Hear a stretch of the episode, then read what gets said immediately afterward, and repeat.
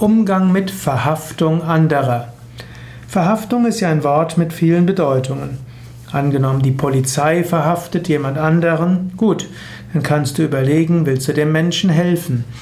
Es gibt Menschen, die werden unschuldig verhaftet.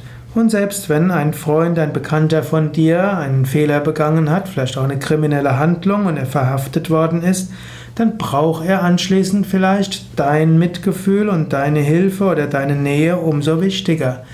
Menschen, die verhaftet wurden, die haben die Gefahr, dass sie im Gefängnis noch krimineller werden. Es gibt auch Menschen, die werden zu Unrecht verhaftet und die brauchen dann Menschen, die ihnen beistehen. Verhaftung im spirituellen Kontext bedeutet natürlich etwas anderes. Und äh, wer Yoga Vidya kennt, der hat den Ausdruck Verhaftung in einem anderen Kontext gesehen. Verhaftung heißt, dass man an einem Besitz haftet, dass man an einem Menschen haftet, dass man an Vorstellungen haftet, dass man an seiner Arbeit haftet, an seiner Aufgabe und so weiter.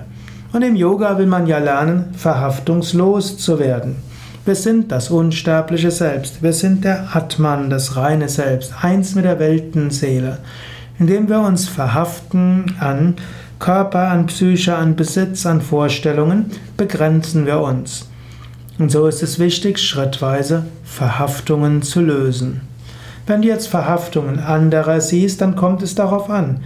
Bist du sein oder ihr spiritueller Lehrer? Dann hast du vielleicht die Aufgabe, dem anderen zu helfen, von Verhaftungen loszukommen. Bist du nicht sein oder ihr spiritueller Lehrer? Dann spiele dich auch nicht als solcher auf und spiele dich auch nicht als Richter auf und auch nicht als Persönlichkeitscoach.